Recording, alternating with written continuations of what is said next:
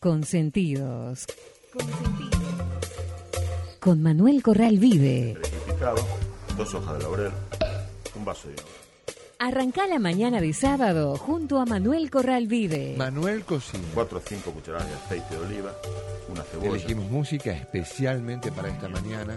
y sal. Consentidos. Con la participación de Carlos Salo. Hablamos de tu ciudad, Los aromas y sabores. de lo que pasa en todas partes. Nos vamos a Lisboa, Los secretos y los misterios. lo has hecho muy bien. La historia. Ni que fueras marinero. Las tradiciones. Eh, y, y hablando de mar, Cultura. Cocina.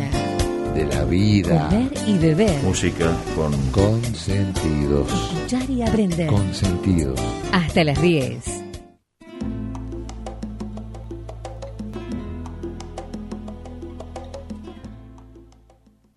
Buenos días. Buenos días a todos. Hola Manuel. Hola, ¿cómo estás? Muy bien. Bueno, saludamos a todos. Estaba pensando que me parece que es una exageración decir cambio de paisaje, pero hay una realidad cuando, digo, decir cambio de paisaje con por ahí, cuando un local está ausente, un local comercial en una avenida, lo digo por la ciudad de Buenos Aires, por, por todas las localidades del AMBA, eh, Buenos Aires es todo y nos estamos encontrando con verdaderos cambios. Por ahí decir cambiar el paisaje eh, decía que es exagerado, pero como somos animales de costumbres muy sociales y estamos muy acostumbrados justamente a encontrar cosas que nos conforman la, la- las tradiciones y nuestros movimientos diarios, ver que, por ejemplo, se va a ausentar el bar La Paz, es algo que es noticia para todos. Ya en su momento lo hemos comentado con Manuel, con, con lo de la Richmond. Hay un regreso de la, del bar La Giralda. eh, hay un grupo que se ha hecho cargo. Pero por supuesto que la vida no es solamente la Avenida Corrientes. Pero tengo que decir que en mi barrio pasa, en los barrios de todos justamente también está sucediendo. La pandemia aportó por encima de, la- de las cuestiones económicas.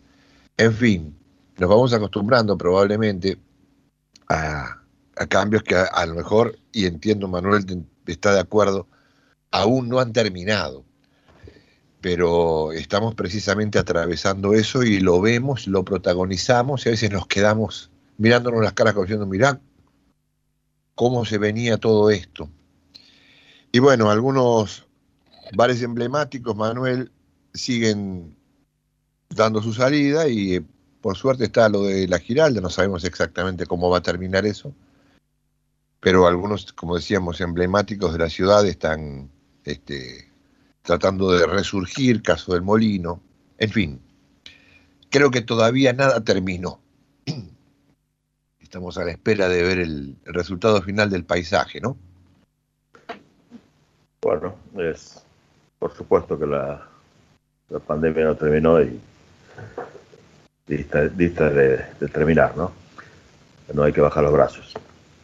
Yo creo que el tema de los de los bares emblemáticos hay que seguramente cuando cuando realmente termine la pandemia va, va a haber que rehacer algunos replanteos porque por ejemplo La Paz La Paz ya se había ausentado Efectivamente. porque había dejado de ser.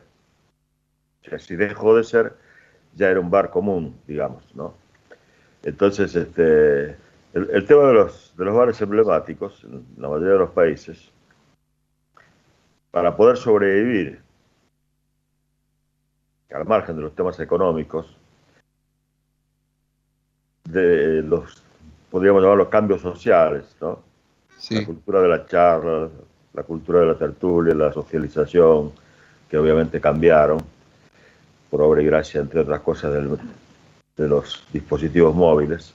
sí, Este, las amistades de años, la costumbre de ser habitual de un lugar donde todo parecía eterno, incluyendo los mozos, el patrón y la decoración, hace que ese tipo de establecimientos, para mantener, para mantenerse fieles a sí mismos, necesitan indudablemente ser considerados, aparte de varios notables, este, de tener consideraciones específicas este, de parte del Estado.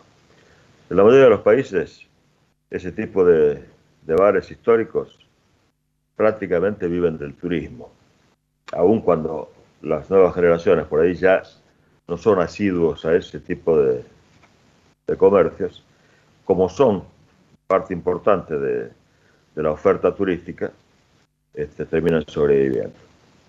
El ejemplo claro de lo que estoy diciendo es el, el Tortoni. El Tortoni se mantuvo intacto, pero si no fuera por el turismo, este, también hubiera, hubiera tenido que cerrar sus puertas antes de la pandemia. Sin duda. Porque uno que fue en algún momento habitué de, ese bar sabe que ya los habitués nacionales no, no concurren tanto. O sea, que cambió la forma de socializar. Este, los jóvenes prefieren de pronto otro tipo de lugares. Y si queremos mantenerlos, la, Giralda es un ejemplo. Bienvenido que, que, haya reabierto, ¿no?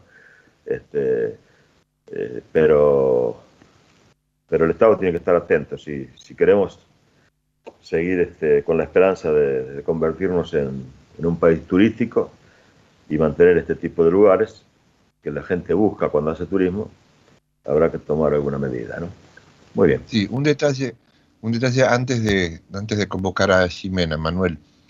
Las canciones que nombran esos bares aportan tanto que lo que estás diciendo con respecto de cómo el Estado tiene que estar atento, tiene que incluir esa, ese detalle cultural de que el no, acerca de que el nombre de un bar, de un restaurante, de un lugar al que la gente acude, haya quedado eternizado artísticamente, por ejemplo, en una canción. No hace falta que las traigamos ahora a cuento, hay muchas de ellas. Me gustaría más que nombrar las porteñas, por ejemplo, las que para en mi caso las tengo un poco más lejos, el Bar Unión de Córdoba o el famosísimo El Cairo de Rosario. Es decir, los conocemos a través de una expresión artística. Así es. Bueno, con gusto podemos invitar a la persona que está en contacto permanente con nuestros amigos. Buen día, sí. Hola, Jimena. Buen día, Carlos. Buen día para todos. Vamos a recordar que estamos en comunicación también durante la semana a través del Facebook o Instagram. Nos pueden buscar como Manuel Corral Vide, en Twitter arroba Manuel Corralvid, por mail manuelcorralvide arroba yahoo.com.ar o en la web www.fuegovivo.com.ar.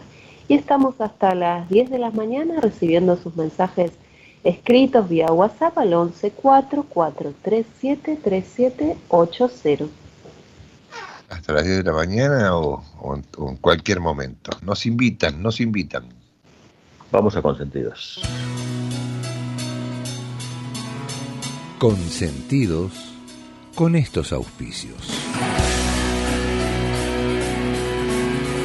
Cata, empresa española líder en campanas de cocina, pone a su alcance la más alta tecnología en cocinas, hornos, anafes y extractores de aire. Distribuidor exclusivo en Argentina, Electrodinam, Sociedad Anónima.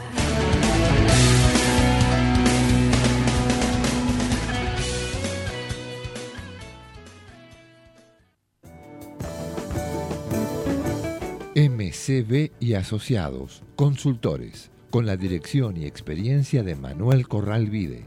Conferencias, clases magistrales, asesoría gastronómica, aperturas de nuevos emprendimientos, auditorías, control de gestión, capacitación de personal, análisis de costos, rentabilidad, confección de cartas y todo lo necesario para el éxito de su negocio. Informes manuelcorralvide.yahoo.com.ar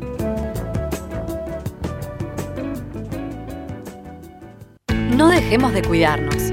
Usemos siempre tapaboca.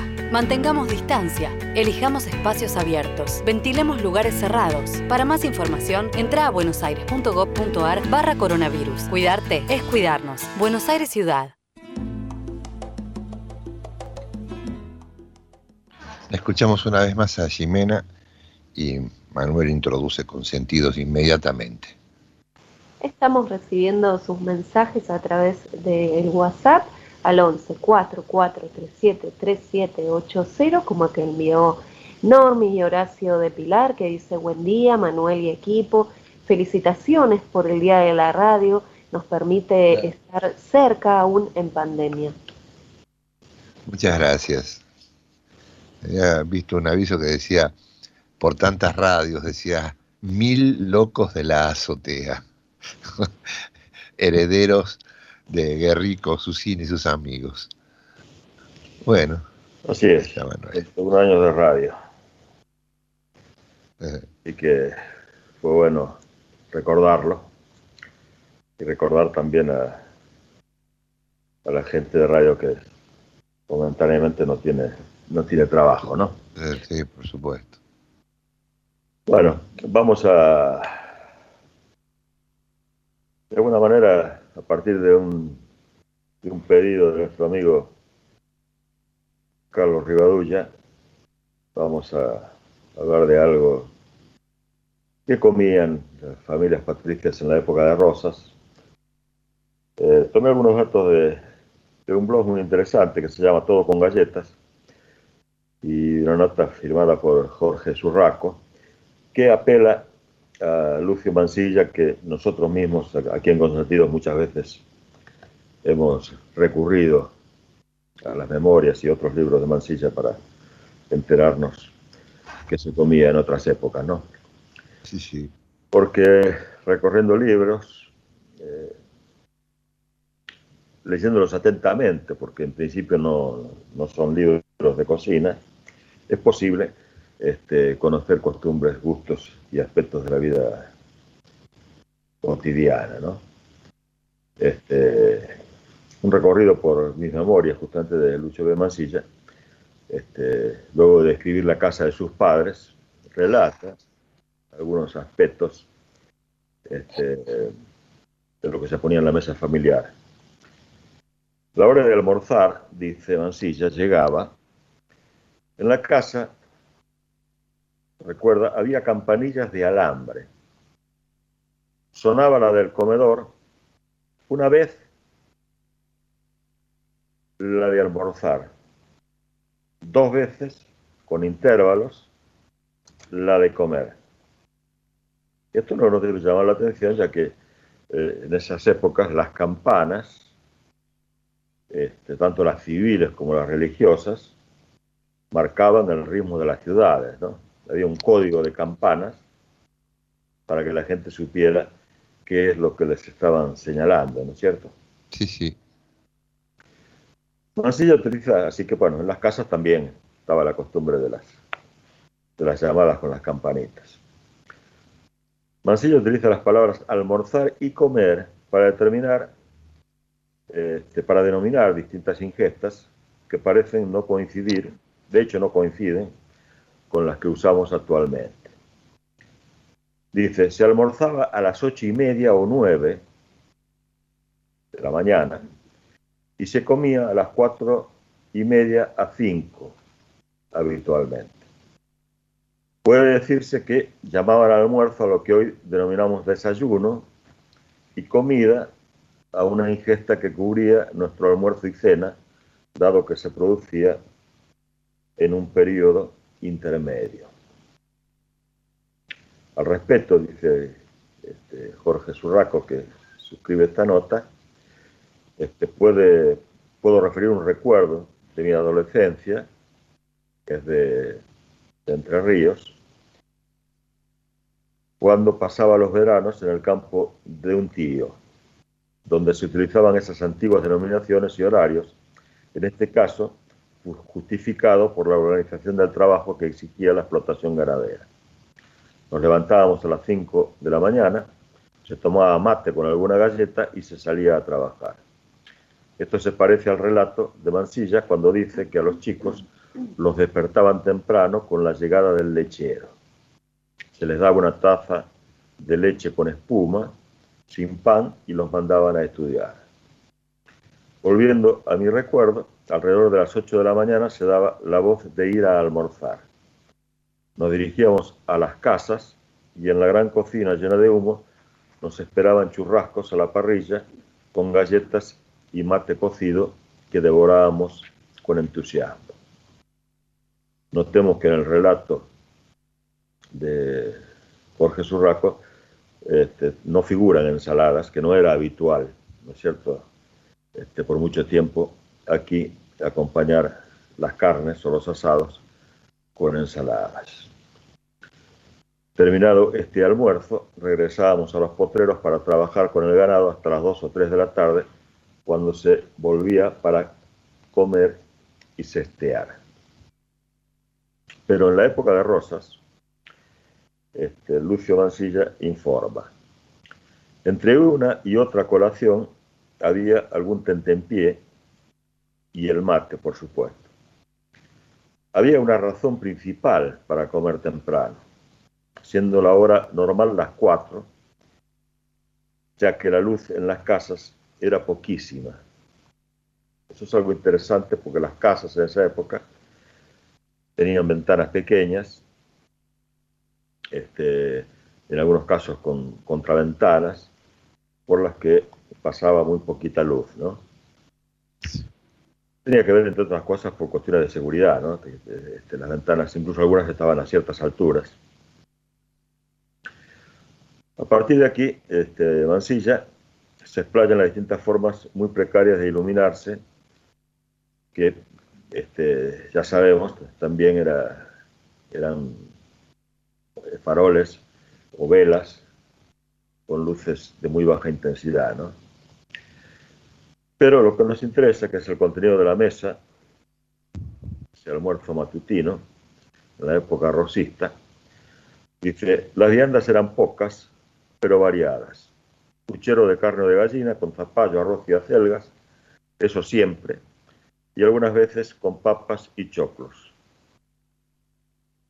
Fariña y quibebe obligatoriamente y pasteles, de los, de los que no se hacían en las casas, sino que los las vendían, dice Mansilla, las negras o negros pasteleros, yendo de casa en casa de los marchantes, con el tablero cubierto con una valleta entre un pedazo de género de algodón, nada blanco, para conservar el calor de la factura.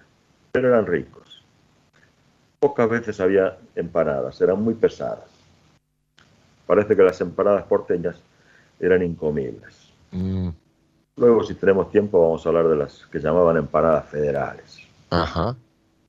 Pero por ahora seguimos con el relato de Mansilla, que nos dice que la empanada era, no era una especialidad que en la región de, la ciudad de Buenos Aires y aún en el litoral este, fueran realmente tenidas en cuenta, ¿no?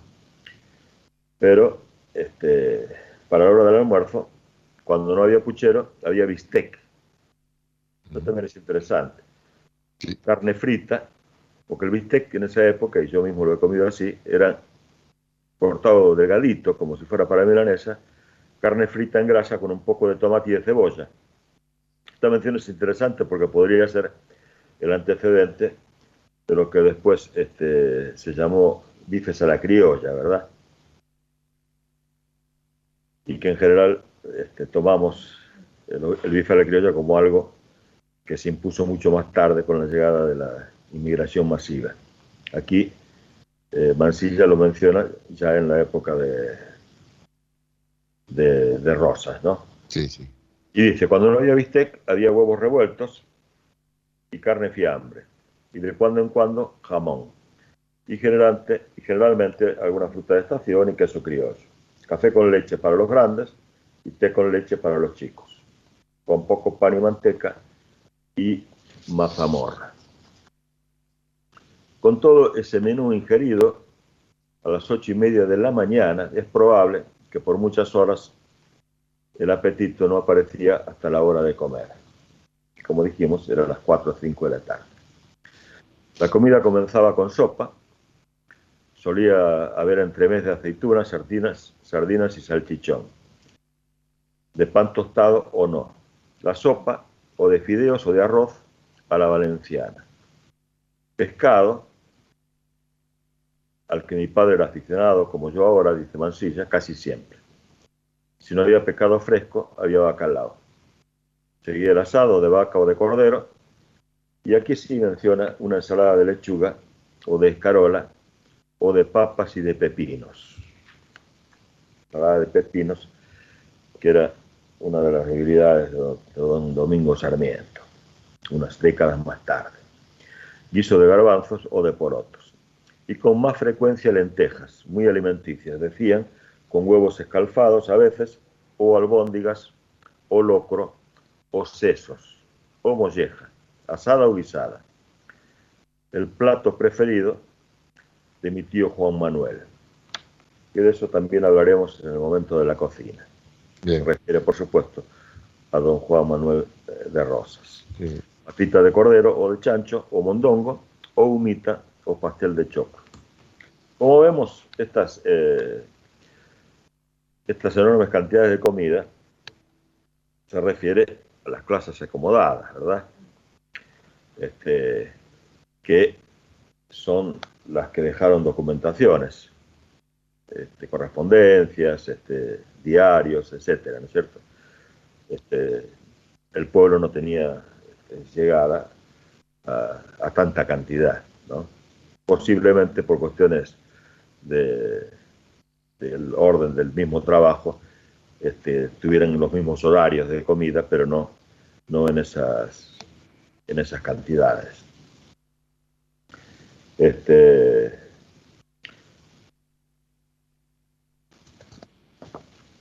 También se refiere al consumo de vino. Se tomaba muy poco, dice Mancilla, en la mesa de mis padres.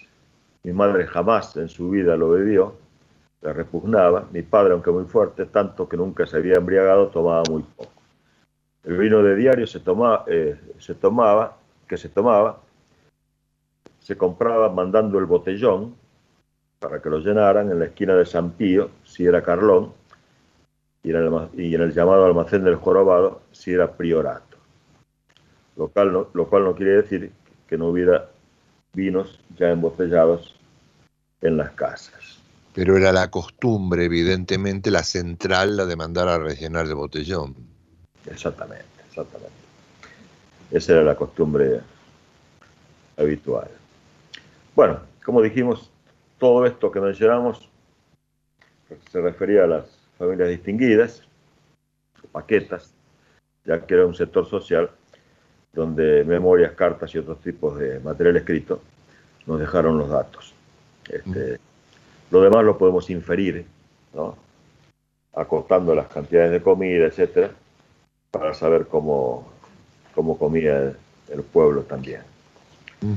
Bueno, hasta aquí llegamos, seguramente luego de los comentarios de Ximena y del momento musical, hablaremos, ya que lo prometido es deuda, de las empanadas federales.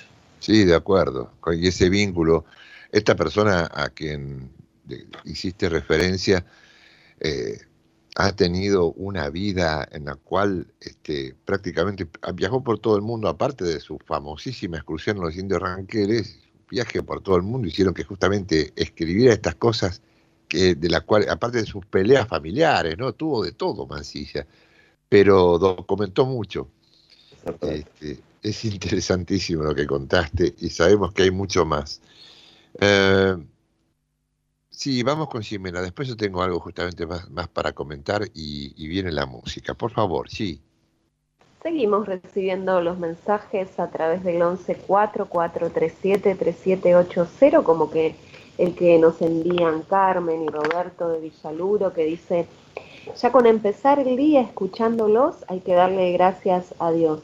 Las tristezas y las alegrías nos acompañan todos los días, pero empezar con ustedes, para mí, para mi familia, es un principio de ánimo y alegría que no se compran comprimidos. Hermoso fin de semana y que lo sigamos escuchando Dios mediante, que todo esto esté en manos de quien tiene que solucionar, pero nosotros no perdamos la fe. Y Roberto de Caballito, que dice buen día, como todos los sábados aquí junto a la radio en su día, escuchando el mejor programa, no solo de cocina, de cultura, de música, de interés general. Les deseo una muy feliz semana. Amigos, gracias. Cuando Manuel comentaba lo del tema de la botella eh, o de los vinos envasados, a Manuel te quería comentar, yo trabajo habitualmente con tapas de diarios de todo el país, estaba viendo que en San Juan salió tapa de diario la baja de, de, consumo interno en la provincia por la falta de botellas, por un conflicto que hay con la cristalería más importante. Qué increíble que suceda en tiempos en los que justamente veníamos peleando por hasta mejorar la condición de exportadores de vino, una situación como esa, y esto dispara que en algún momento vamos a tener que hasta que hablar, vamos a tener que rever el reciclado de botellas. Bueno, ahí en, San Juan, ahí en, San Juan, este, pueden apelar a, las botas de vino que fabrican, fabrican ellos y son muy buenas. Qué bueno que vuelvan a la bota. Entonces, en, en, vez de estar esperando la compra-venta por las botellas, este, tener la bota que se utiliza a veces para la, este, para la diversión, pero para poder justamente consumir el vino. Bueno, interesante este, cada detalle. Nos vamos a una versión de la famosa Anónimo Veneciano, pero cantada por Ornella Banoni.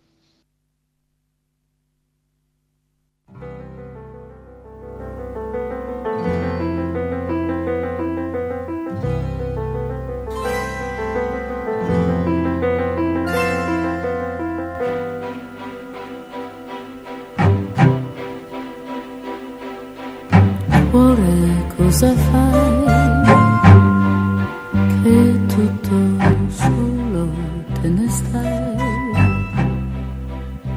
sole è alto e splende già sulla città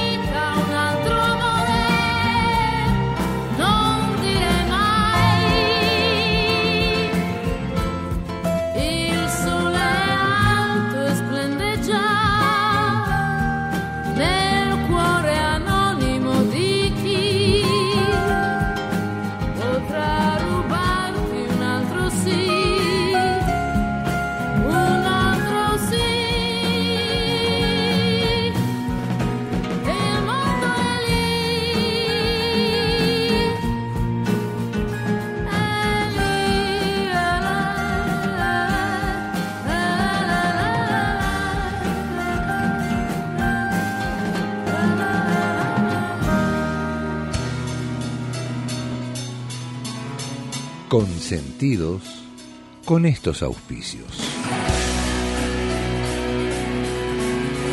Cata, empresa española, líder en campanas de cocina, pone a su alcance la más alta tecnología en cocinas, hornos, anafes y extractores de aire. Distribuidor exclusivo en Argentina, Electrobinam, Sociedad Anónima.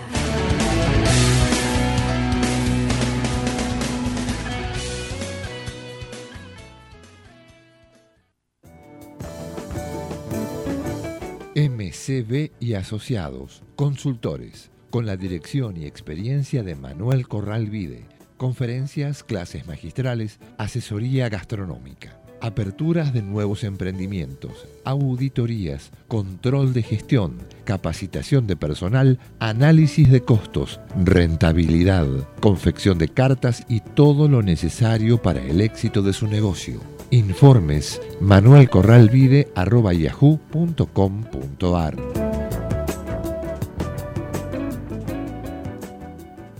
No dejemos de cuidarnos. Usemos siempre tapaboca. Mantengamos distancia. Elijamos espacios abiertos. Ventilemos lugares cerrados. Para más información, entra a buenosaires.gov.ar barra coronavirus. Cuidarte es cuidarnos. Buenos Aires Ciudad.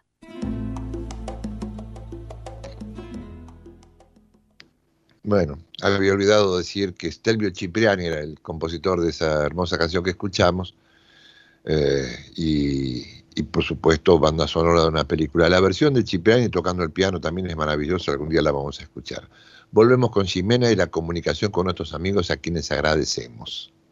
11 4437 3780 a través del WhatsApp. Estamos recibiendo los mensajes. Vamos a mandarle un abrazo a Jorge Perino, que nos dice saludos por los 101 años de la radio.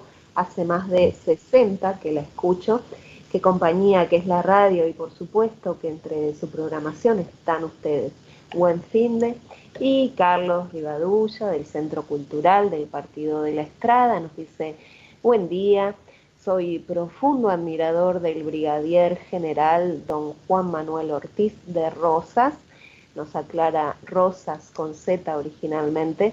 Su hija Manuelita les preparaba las empanadas federales que se preparaban con harina, grasa, salmuera, yemas de huevo, gallina o pollo hervido en trocitos, cebolla, ají verde, peras, clavo de olor, aceitunas picadas, verdes y negras, sal, pimienta, ají molido, pimentón y azúcar impalpable.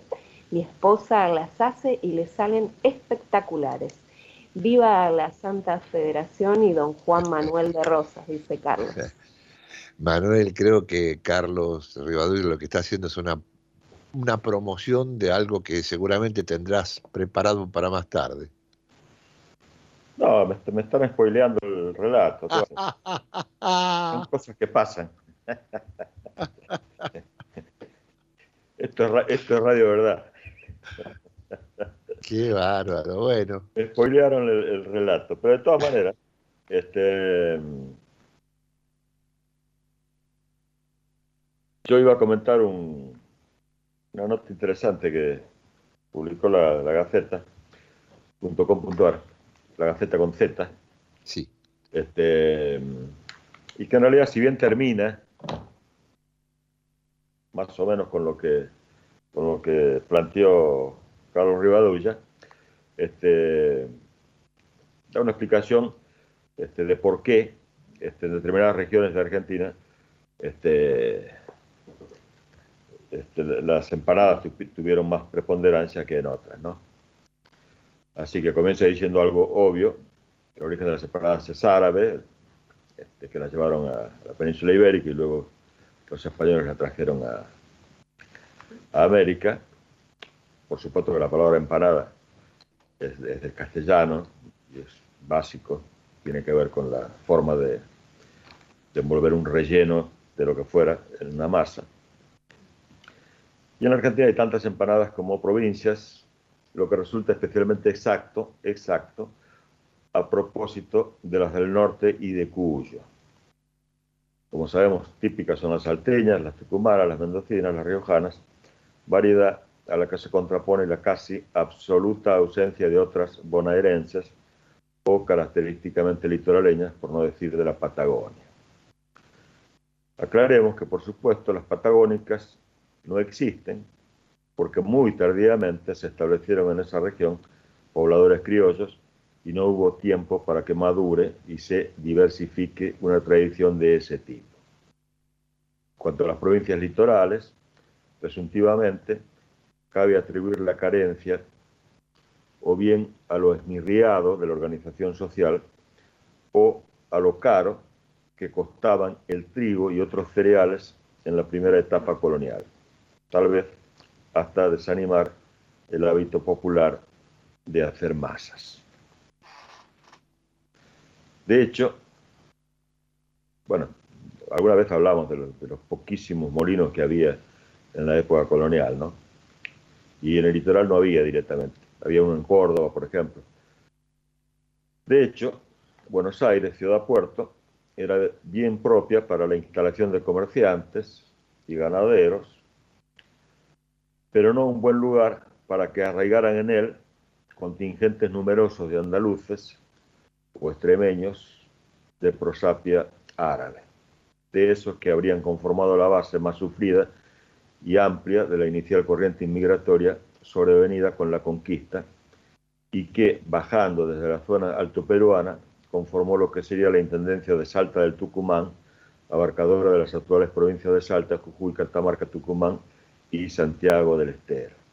Desde esta perspectiva, cabe entender por qué, no, por qué la arquetípica empanada argentina arraigó con tanta fuerza en el noroeste del país y en Cuyo, y mucho menos en la cercanía de los grandes ríos. Cuando la Pampa comenzó a desarrollarse, surgieron las estancias, hubo peonadas y esbozos de familias, así como puestos e incipientes poblados. La rudimentaria socialización tuvo sus reuniones y sus fiestas, en las que nunca faltaban el asado y las empanadas, elaboradas siempre a la manera de, lo, a la manera de las del noroeste. Eso hay que tenerlo en cuenta. Y con esos sabores llegó también la empanada a la ciudad puerto y se entronizó en las reuniones de las casas familiares, aparte de ser muy gustadas por el pueblo bajo, que seguramente a él se dirigía el pregón que transcribe la historia escolar. Empanaditas calientes para que se quemen los dientes. Pero en tiempos de Rosas, primera mitad del siglo XIX, parece que Buenos Aires quiso no ser menos, también en este aspecto de la gastronomía, y tener asimismo su empanada propia. Inspiración ingenuamente vinculada por el nombre con la tendencia política del momento. Fueron las llamadas empanadas federales, que luego se conocieron en la Pampa Húmeda y a las que también se llamó empanada de Misia Manuelita, porque la verdad que a la hija del restaurador la atraía el arte de la cocina y cabe admitir como no improbable que ella misma haya sido la inventora del curioso relleno que las distinguía. Estas empanadas federales no incorporaban, como dijo nuestro enorme colaborador Carlos Rivadulla, carne vacuna, sino de gallina o pollo hervido y extrañamente incluían el agregado de peras cortadas en cubos y cocidas con azúcar y clavo de olor lo que las dotaba de un cierto toque dulzón, también propio de otras empanadas provinciales. Absolutamente ¿Cierto? gourmet. Sí, bueno, yo, sabes que yo el término gourmet lo me produce como cierto picazón y... Era, sí, era para identificar. Y, y no, trato de no utilizarlo demasiado. Ok, ok, ok. Este, lo cierto es que las, las federales fueron muy apreciadas, contando al respeto la leyenda que la niña, Manuelita misma, en persona las hacía realmente apetitosas. Después se abandonaron y hoy son empanadas bonaerenses perdidas en el tiempo, dice la nota, de las que solo quedan rastros en la referencia de los tradicionalistas o, o este, fundamentalistas federales como nuestro amigo Carlos Rivadulla. Este, digamos que el agregado de todas maneras de peras y, y otros frutos sí.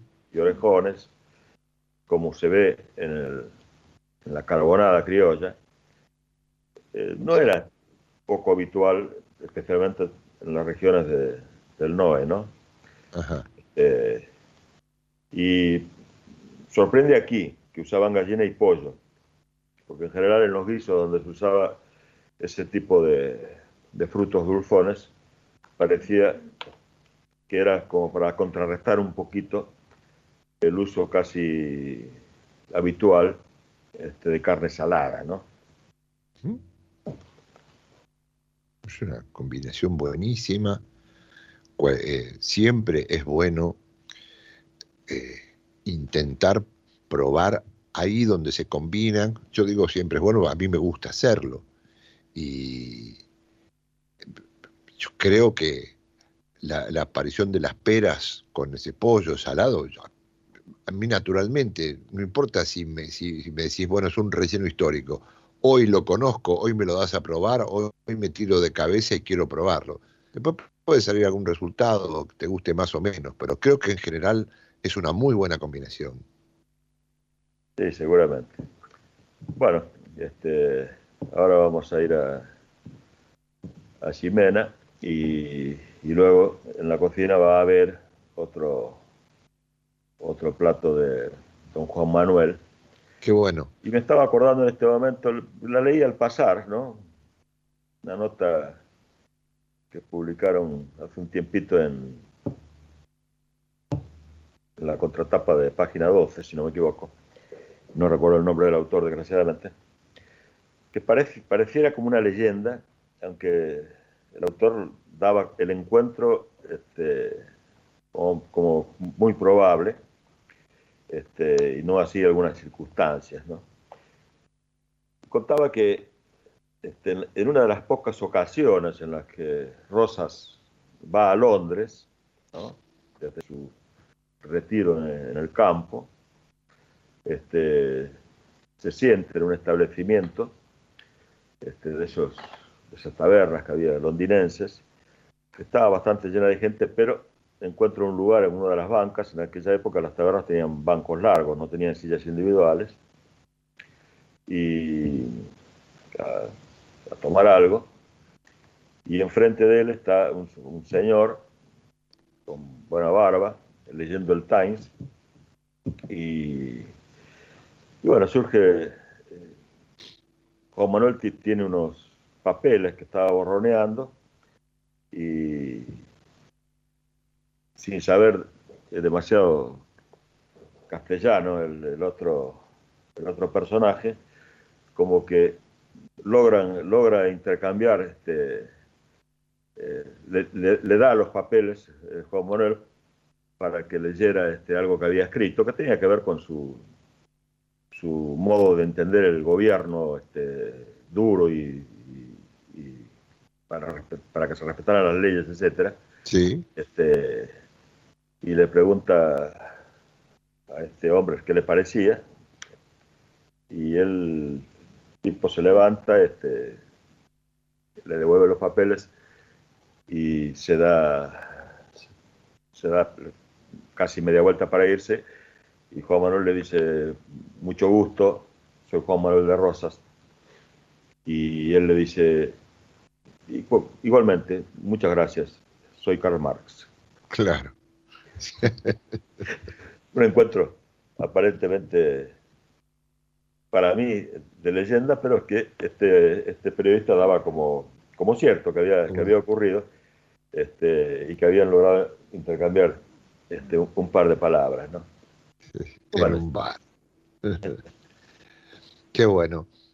Bueno, invitamos, como decías, a Jimena una vez más en la comunicación con nuestros amigos en Consentidos. Recibimos al 114-437-3780 los mensajes como el de Lilian Henrich, que le enviamos un gran abrazo. Nos dice, buen día amigos, escuchando atentamente y pensando, útil la actividad matutina. Tengo que hacer una torta de cumpleaños con receta proveniente de mis dos bisabuelas y tengo una fiaca, pero en un rato ya tendré energía, nos cuenta Lilian. Un abrazo a todos y Aide de Remedios de Escalada que nos dice buen día, ¿qué les puedo decir de la radio?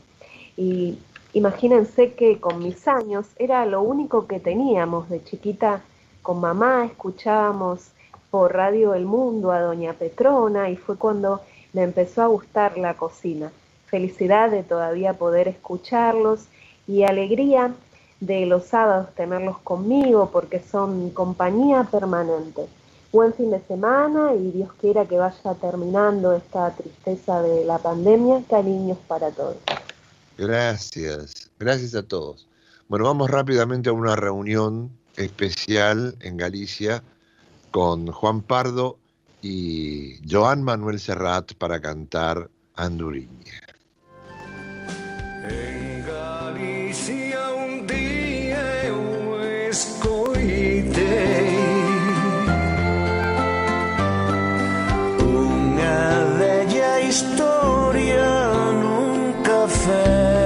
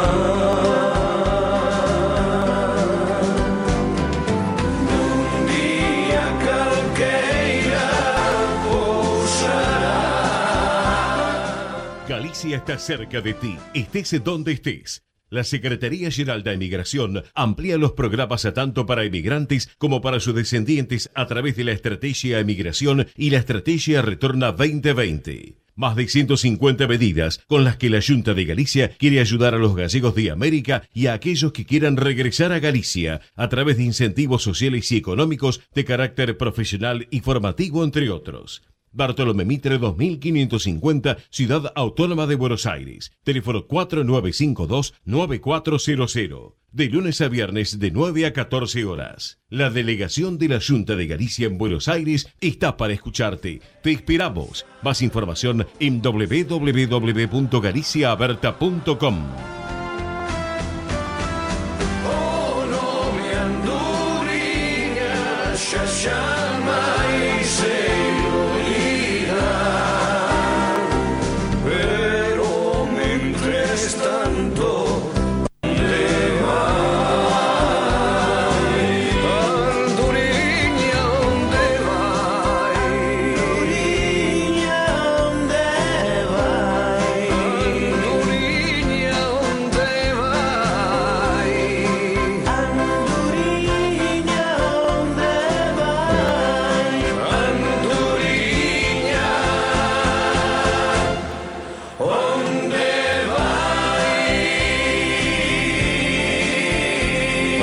Joan Manuel Serrat, Serrat acompañó a, a, a Juan Pardo en su canción más famosa, Anduriña. Maestro, Anduriña Gaviota. qué lindo. Bueno, ah, vamos a ir con unas mollejas de las que comía Juan Manuel de Rosas en, la, en su exilio. Pero vamos a... Antes, esto sacado del libro de, de Abel González. Antes veamos rápidamente unas líneas para ver qué comía aquí. Cuando Juan Manuel ya se había convertido en gobernador de Buenos Aires, con poderes supremos y las provincias le habían delegado el manejo de las relaciones exteriores del país, el general Gregorio Arauz de la Madrid, que había peleado en contra de él en 100 combates, llegó un día a la casa de Rosas en Palermo en uno de los raros momentos de paz. Lo encontró rodeado de su familia dispuesto a almorzar. Cuenta en sus memorias que dos criados negros habían tendido un mantel bordado sobre la hierba debajo de unos árboles y puesto sobre él platos y cubiertos. Rosas estaba tomando mate y comiendo una empanada y le hizo señal de que se sentara en el suelo a su lado. Al rato, un gaucho de barba coránica llevó un asado poco tierno, chorreando sangre, que Rosas prefirió comer sobre el pan, desdeñando el plato, cortando cada bocado con un facón de hoja reluciente con cabo de plata y oro que llevaba a la cintura. Pero, ya en su exilio, con el tiempo, se había acostumbrado a algunos de los, platos que le preparaba una, una cocinera que tenía a su cargo, y las mollejas, dice Abel González, se convirtieron en su comida favorita.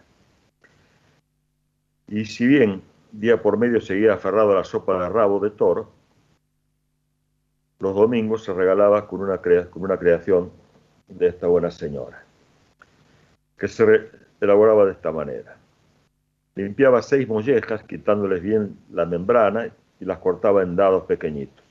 Calentaba unos 60 gramos de mantequilla en una sartén de fondo grueso, rehogaba en ella una cebolla picada bien, bien fina y cuando tomaba color echaba las mollejas, cuidando que no se pegaran a la sartén. Cuando estaban doradas, les ponía sal y pimienta y un vaso grande de champán. Enseguida, agregaba un buen puñado de perejil y tapaba para dejar cocinar durante media hora más o menos. Mientras tanto, lavaba y cortaba 200 gramos de champiñones y los cocinaba aparte en 50 gramos de mantequilla. Cinco minutos antes de servir, añadía los champiñones a las mollejas y ligaba la salsa con 200 gramos de crema de leche, procurando que no hirviera. A Rosas le gustaba acompañar este plato con una macedonia de legumbres, pero es mejor suavizar este plato, que puede resultar muy untuoso, con un, con un timbal de arroz blanco.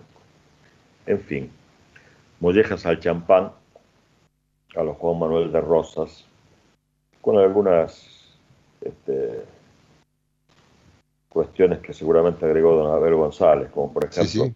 el tema de la crema de leche, ¿no? Ajá. Riquísimo. Qué bien. Qué buenos platos. Creo que no te spoilearon mucho, Manuel. De todas maneras, todos hemos participado justamente con los temas que Manuel propuso en la mañana de hoy. Quiero justamente destacar, hablando de los temas, que la producción de contenidos de Consentidos está a cargo de Alicia Rodríguez. Siempre estamos escuchando a Jimena Corral en la producción. Gracias, Jimena, por todo este trabajo en contacto con nuestros amigos. La voz de Gaby de la Cruz para los avisos y toda la coordinación, control y comunicaciones de Mauricio Olaechea. Muy bien. Voy a mandar un saludo a, a Freddy allí en Girona. Voy a mandar un saludo de cumpleaños a mi hijo Emanuel, que cumple años hoy. Y, y, y bueno, este, invitamos como siempre a, a los amigos a ingresar a fuegovivo.com.ar. Vamos a dejar a los oyentes en muy buena compañía. Está por comenzar cuando canta España, la creación de nuestro querido y recordado Juan Alberto Baleari, actualmente conducido por Rocío del Cielo. Nosotros volveremos el sábado próximo con más consentidos.